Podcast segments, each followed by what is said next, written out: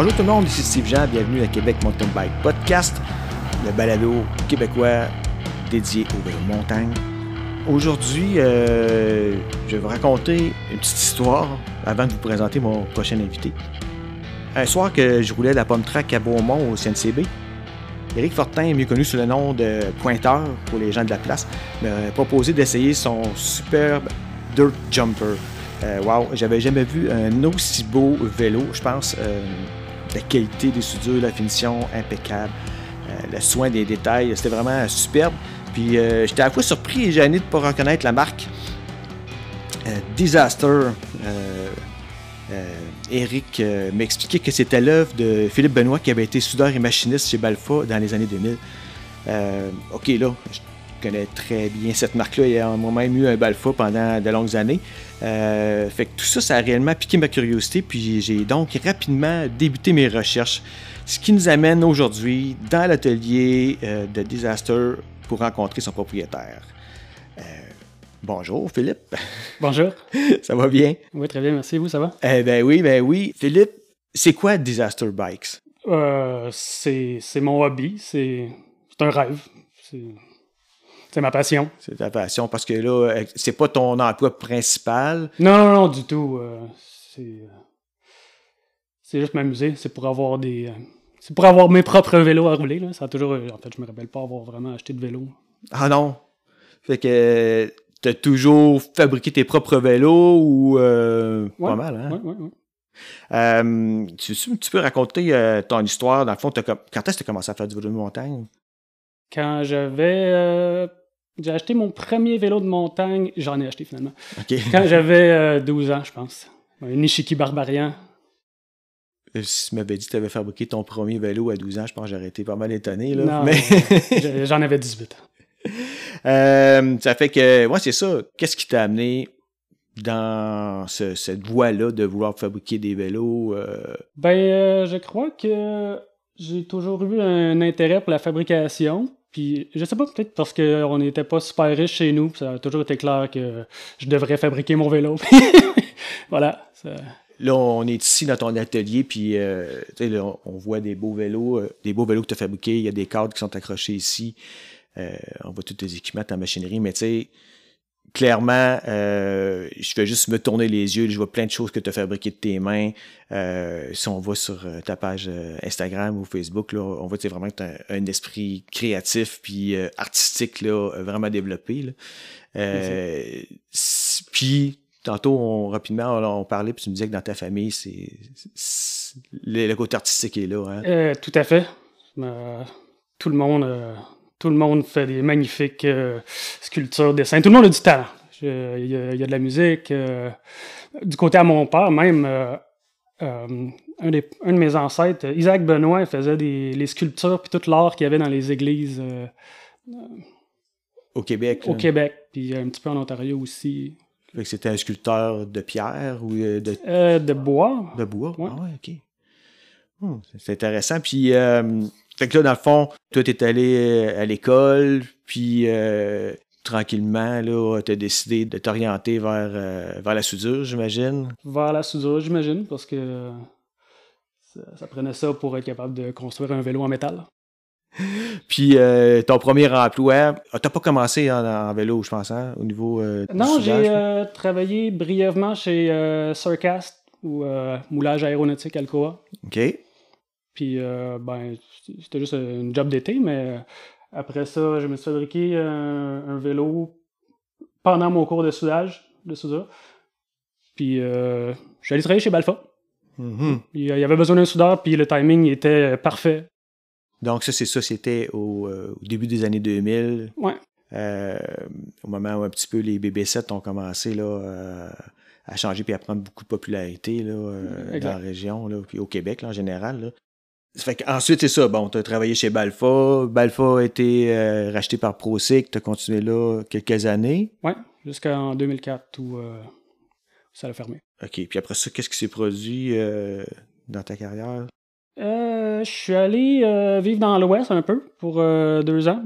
Puis j'ai travaillé sur les sentiers là-bas, sur la neige artificielle, sur la, à la maintenance des systèmes de neige. Puis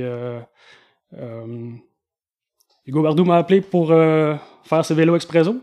Puis Mhm. euh, j'ai voilà. J'ai travaillé là pendant une dizaine d'années, comme euh, soudeur machiniste. euh. Wow.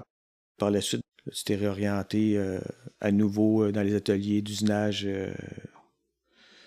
en aéronautique, je pense. Ouais, chez à cette intégration où je travaille encore. On- qui font dans, l'aéronautique, euh, un peu médical, puis euh, un petit peu de tout. C'est un- une usine où, euh, qui spécialise dans l'usinage de, de- de pièces de moteur d'avion, euh, de moules, de gabarits, de- pour euh, diverses euh, compagnies. Je sais pas si j'ai le droit de toutes les nommer. mais- mais mais c'est ça, mais clairement, tu es un, un amateur de vélo de montagne. Tout à fait. La passion a toujours été là. Puis, Oui, c'est ce que j'aime faire le plus au monde, là, que ce soit rider des vélos, les fabriquer, j'aime autant ça. là. Puis c'est pas juste des vélos de montagne, là, quand je regarde, tu sais, ici, il y a. Tu as fabriqué plein d'affaires, mais plein de types de vélos, là. Oui, oui, on couvre beaucoup de terrain. En fait, à chaque fois que j'essaye une discipline différente, je pense à, comment je pourrais me fabriquer un vélo pour que ce soit le plus euh, efficace, pour que ça corresponde le mieux à cette discipline. Puis euh, oui, j'en ai fait beaucoup des sortes de vélos. là, que ça, va du BMX au, euh, au vélo de gravier, en passant par toutes les, les sortes de vélos de montagne, parce que, comme la musique, là, il y en a à l'infini. Philippe, quand je regarde tes vélos, là, ce qui me fascine, c'est la, la finition, puis l'originalité, là. Ils sont particuliers, tes vélos sont, sont très très beaux. Moi, je dirais même que c'est des œuvres d'art. Qu'est-ce que tu recherches, toi, quand tu décides de fabriquer un vélo? Là? C'est... J'essaie de faire les choses euh, un petit peu différemment. J'essaie de, de mettre justement des détails qu'on pourrait pas voir sur un vélo de production parce que ça serait pas rentable à fabriquer. Ouais. C'est ça. Comme tu le dis, c'est mon art. J'aime ça. euh, chercher des. euh, passer des heures à machiner, à limer, puis Ah oui. pour atteindre le petit détail que je veux, la, la forme exacte que, que je désire. Si on prend par exemple, il y a un beau gravel bike ici devant moi. Là. Combien de temps ça peut ça t'a pris pour faire ce vélo-là, là, par exemple? Ah, il y a plus qu'une centaine d'heures. Plus qu'une centaine Juste d'heures. euh, machiner le, le petit yoke en titane, euh, j'ai passé presque une semaine dessus, puis ça a l'air d'un petit morceau de rien. là, c'est- vraiment euh, le, le souci du détail là, à, son, à son apogée. Là. C'est une des raisons pourquoi je le fais comme hobby. là. Je pourrais pas vivre de ça, je, je, ferais- je ferais pas une scène. Je, je serais pas capable de me donner un salaire. Ça fait que, donc, pour ceux qui se posent la question, là, euh, on peut pas acheter un vélo disaster. Pas vraiment. T'en fais pour toi, pour euh, ta, tes- ta conjointe, puis peut-être des amis proches. hein. Des amis proches, euh, ouais, ça s'arrête pas mal là.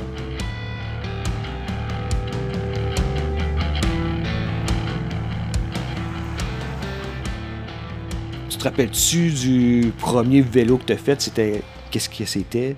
Oui, ben oui, c'était un gros monstre en acier, un gros bike de downhill, euh, double suspension avec euh, deux chaînes parce que j'aimais beaucoup le Balfa Nouveau Riche. Puis euh, il y avait Mhm. une petite mode, c'était Brooklyn Machine Works aussi Oui. qui avait un autre gros monstre comme ça. Fait que voilà, j'ai essayé de me faire quelque chose comme ça. C'était fonctionnel. Tu l'as-tu encore? Je l'ai donné à un collectionneur passionné qui, en espérant qu'il fasse quelque chose avec parce que moi, il pourrissait sous les escaliers dans le sous-sol. Là, parmi tous les vélos que, que tu as fabriqués, que tu as ici pour toi, euh, c'est lequel ton préféré et puis euh, pourquoi? Ah, à chaque fois que je m'en fais un, c'est mon nouveau préféré. J'aime mon gravel bike, c'est le bike le plus confortable, le plus léger du monde. Puis euh, j'aime beaucoup mon, mon, mon vélo de trail.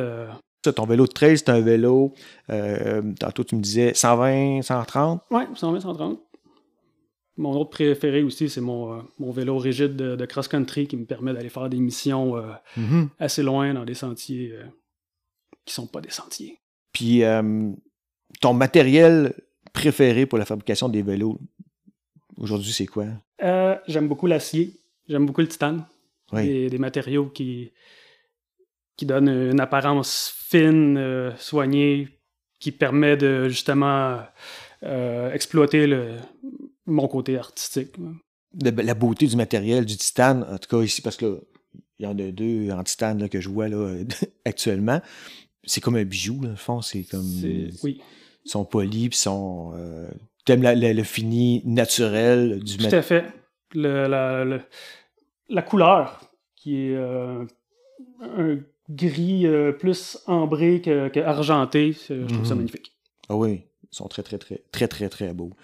Puis euh, au niveau de la difficulté de, de, de, fabrication de, de ces vélos-là, le machinage, le soudage, le titane, c'est-tu un matériel qui est particulier, qui, est particulier à travailler? oui, ça demande une attention particulière lors du soudage. la préparation, le nettoyage, l'angle de tâche pour la protection gazeuse, c'est quelque chose qui est très délicat. Il faut être attentif, là. Ça prend juste un faux mouvement, puis hop, il y a une petite décoloration qui peut apparaître. Il faut garder le focus. Puis, je de mes vélos de la même façon maintenant. Je fais, je fais, une fixation sur ça. J'aime souder, puis j'aime que. Je, recherche la perfection, c'est une maladie, ça. ben, c'est une belle maladie, je pense. Ah.